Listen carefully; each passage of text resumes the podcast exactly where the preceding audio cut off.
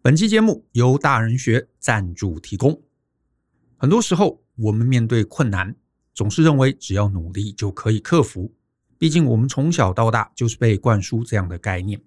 可是，我们在人生这条路上，时常会碰到大大小小的难题。这些难题可能并不是你努力就可以解决的，甚至有时候更努力，反而结果更糟。这也让很多人努力就能成功的思考卡住了。因此，我们大人学设计了这堂人生难题的系统思考法，学会策略思考，让你别再只是直球对决。在这场讲座中，我会分享过去影响我人生最大的六段故事，以及我从中体会的各类思考，并且呢，我也会把它整理成三十个人生关键字，让你面对难题时知道如何思考，如何绕路而战，不再只是硬碰硬，碰到头破血流。欢迎透过下方的说明栏来观看这堂课更多的介绍。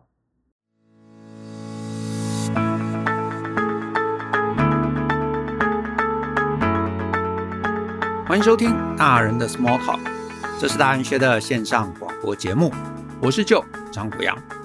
大人学啊是个分享成为成熟大人必备学问的知识平台，我们长期分享职业发展、人际沟通、个人成长、商业管理。以及两性关系等等的人生议题，那欢迎大家可以多多关注。那如果你喜欢我们的内容，欢迎留言分享你觉得很棒的地方，也欢迎分享给你的亲朋好友。我今天要来回复的是一个读者的来函。那这个读者呢，他署名叫做桑尼。首先啊，我先把他的信啊来念给大家听。Dear Brian and Joe 两位老师，展现愉快。以下这件事啊，我困扰了很久。想要请教两位老师，希望能够给我一些指引，感恩。今年三月，我跟二十年前分手的前男友重逢。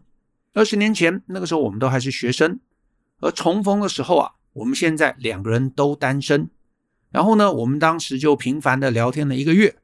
可是后来，我选择把关系疏远，所以并没有发生大 S 三个月就闪婚的浪漫事件。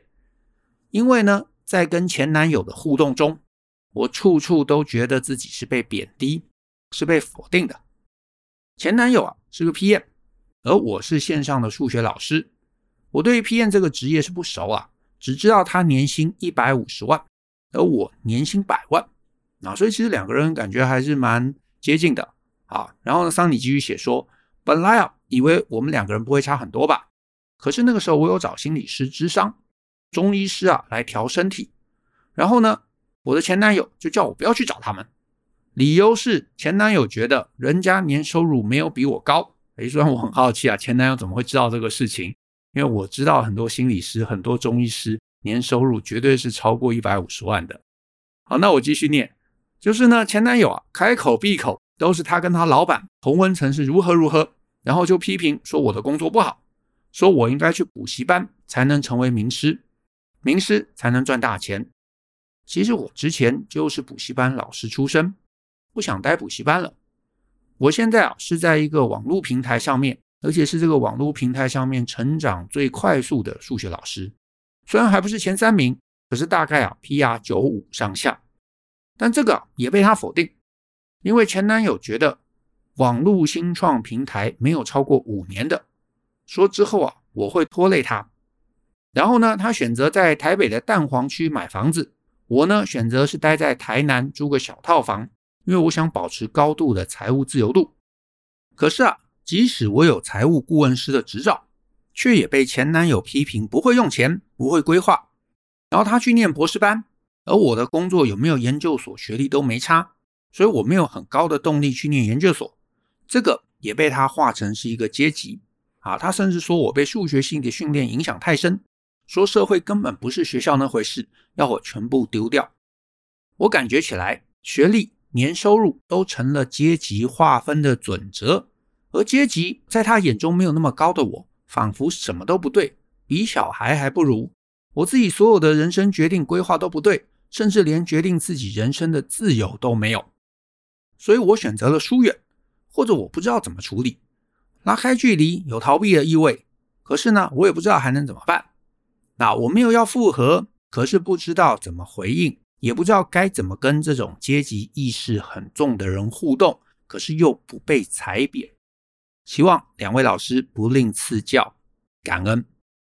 好，那桑尼问的问题啊，我觉得还蛮有意思的，就是他碰到了这个前男友，可是这个前男友啊，感觉在这个年收上面啊，学历上面看得非常非常的重啊，甚至是对他有各种各种的一个批评，所以他在想说，因为将来嘛，我相信我们大家人生的这个过程中，总有可能会碰到这样性格的人，那到底该怎么办啊？怎么怎么看待这件事情？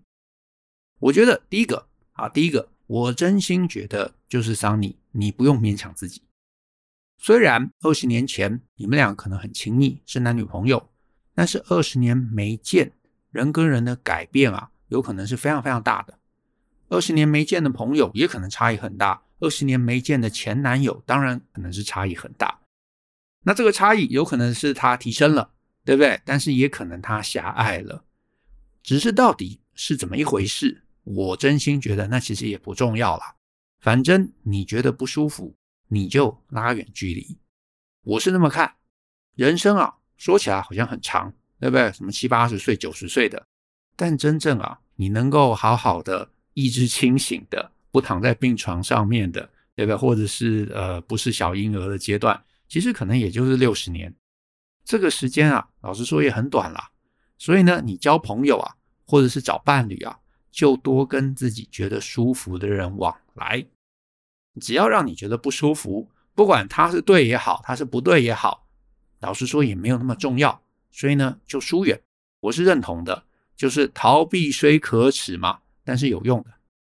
你觉得有压力，你觉得不舒服，你就退后，你就远离，你就撤离，反正你让自己的日子过得轻松。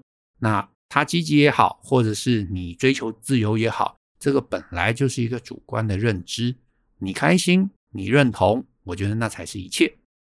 那啊，可是另外一个，我觉得我有兴趣想要聊聊，其实桑尼提到的阶级问题，啊，就是你提到嘛，学历嘛，提到年收嘛，然后提到你前男友一直对你有诸多批评的部分。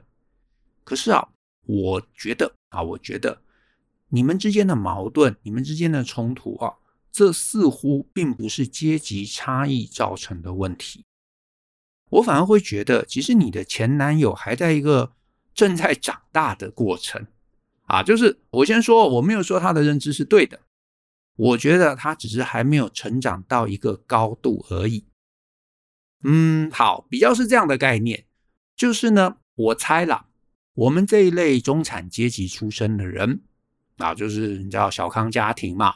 然后可能爸爸妈妈也不是那种什么很了不起、很优渥的人，可能就是呃一个上班族，一个你知道公交人员之类的，对吧？我们这类中产阶级的人，你跟我啊，或者我们大家在这样的一个环境中，在这样的一个家庭中成长，我们都会很努力想往上爬，往上爬，有人爬得快，有人爬得慢，可是无论如何，大家可能多多少少都会有一点经历。你男朋友。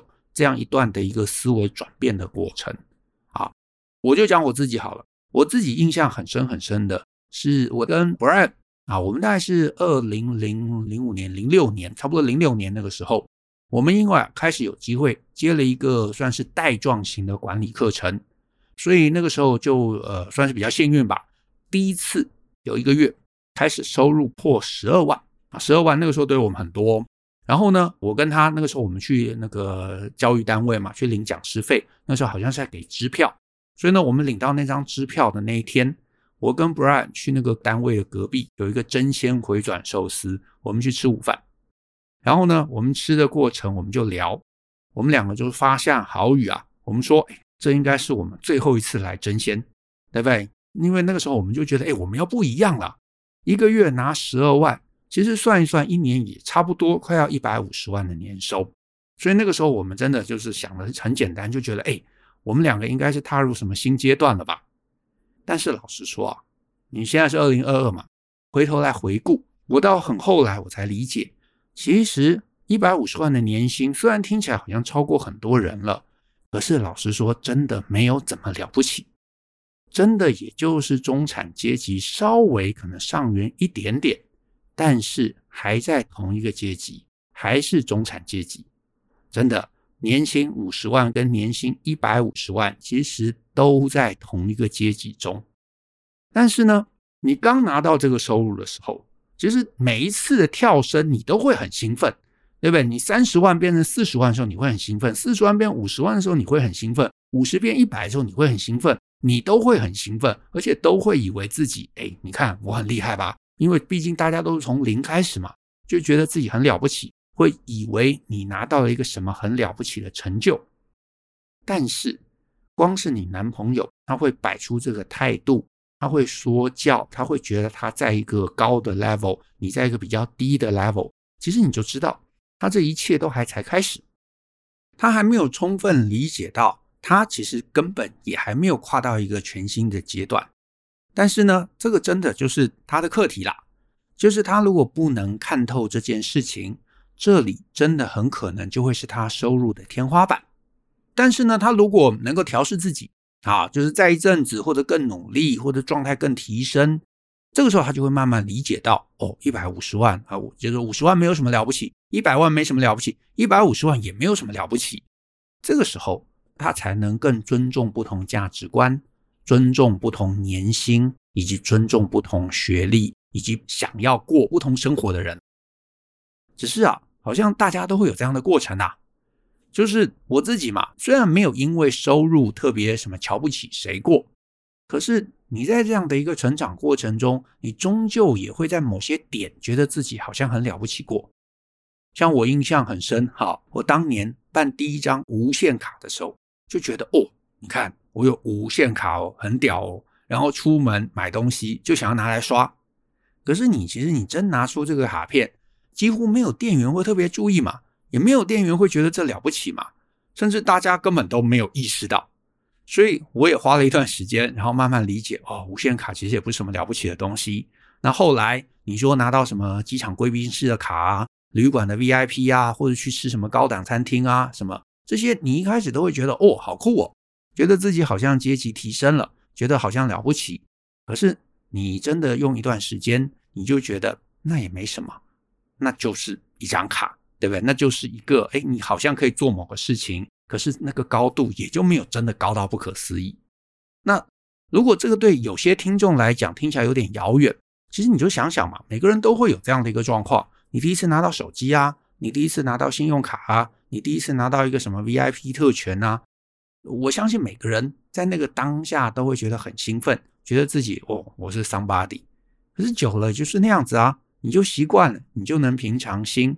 而且啊，我觉得最残酷的，可是我一定想讲的，就是你越在这个世界上面提升自己，你就越会知道上面其实还有无数的等级。其实所谓的 VIP 都不是真的 VIP 啦。真正、真正、真正这个世界上的 VIP，他们才不需要什么卡的，他们出来刷脸就好了，对不对？我们还要拿卡的，其实就真不是 VIP 啦。那等你哪一天理解这个真相，你就会发现，人呐，还是要保持极度的低调跟谦虚的。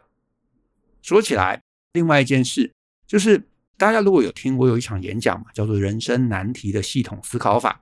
你就知道我在小学，我在这个国中、高中啊，甚至大学，反正就整个成长过程的周围，我有一些同学啊，可能是台湾的同学，可能是香港的同学，他们是真正的有钱人呐。然后呢，这几年来，我也跟一些真正有钱阶级的老板啊，帮他们工作过，或一起工作过。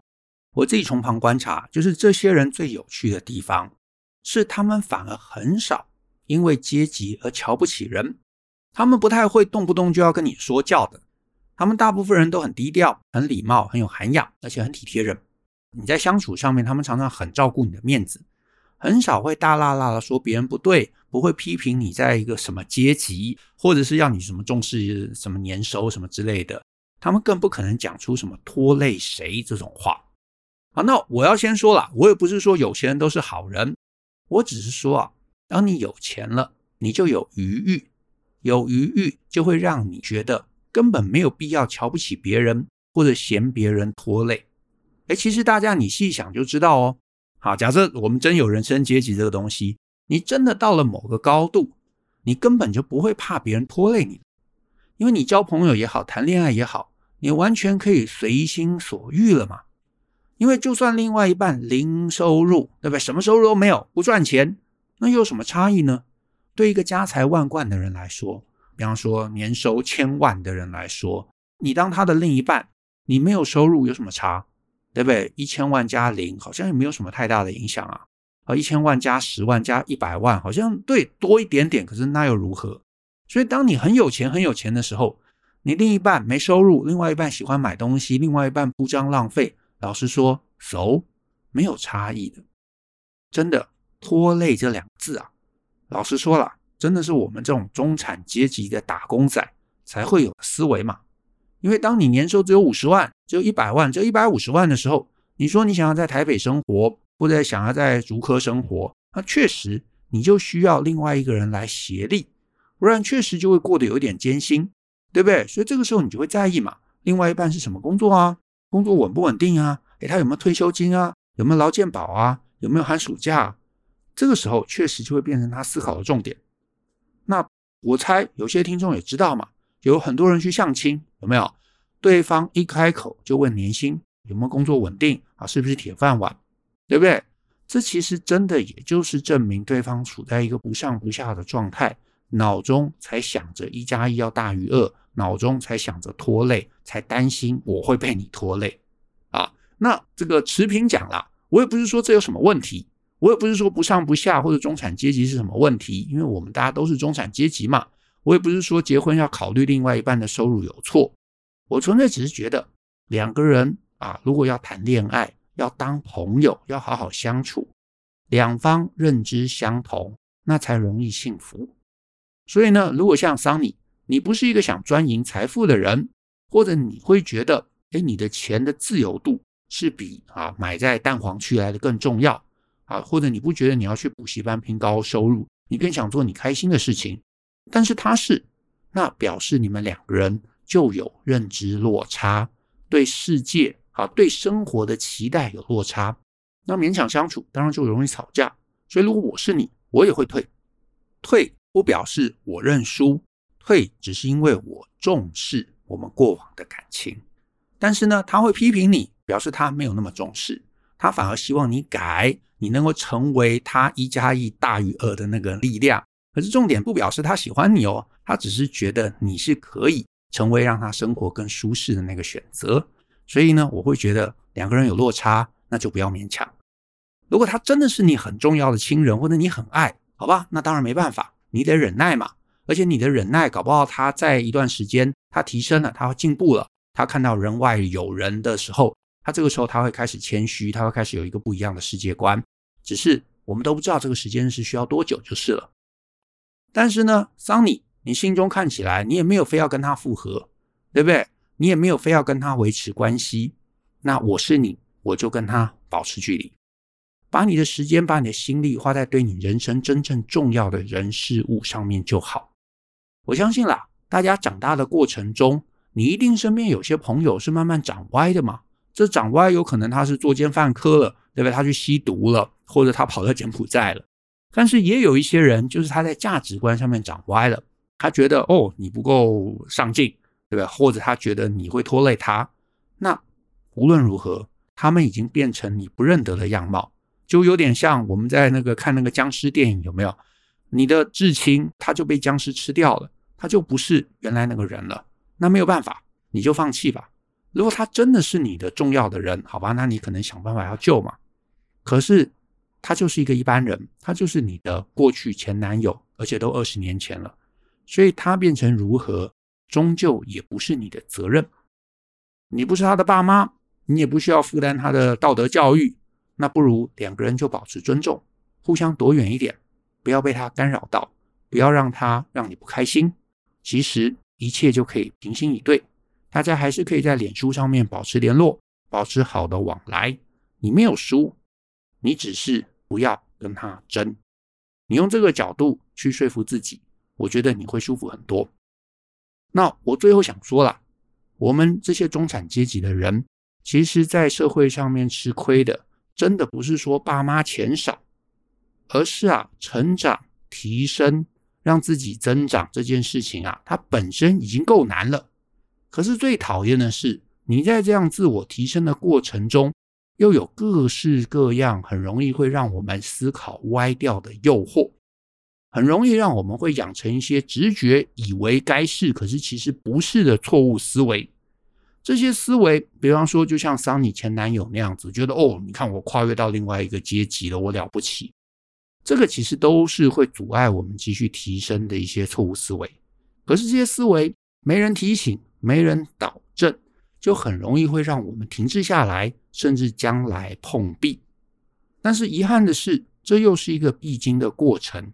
所以，我们身边啊，大家真的都需要些能够互相自我警惕的朋友。尤其提醒大家，不要把赚钱看得那么重要，那么过度巨大，也不要因为赚钱就过度自满。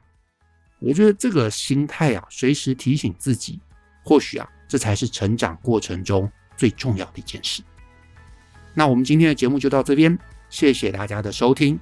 如果你喜欢我们的节目，欢迎分享给亲朋好友，尤其希望大家在节目下面啊留言给我们一些鼓励。那我们后续一起相信思考，勇于改变，一起学习成熟大人的各种学问吧。那我们下次见喽，拜拜。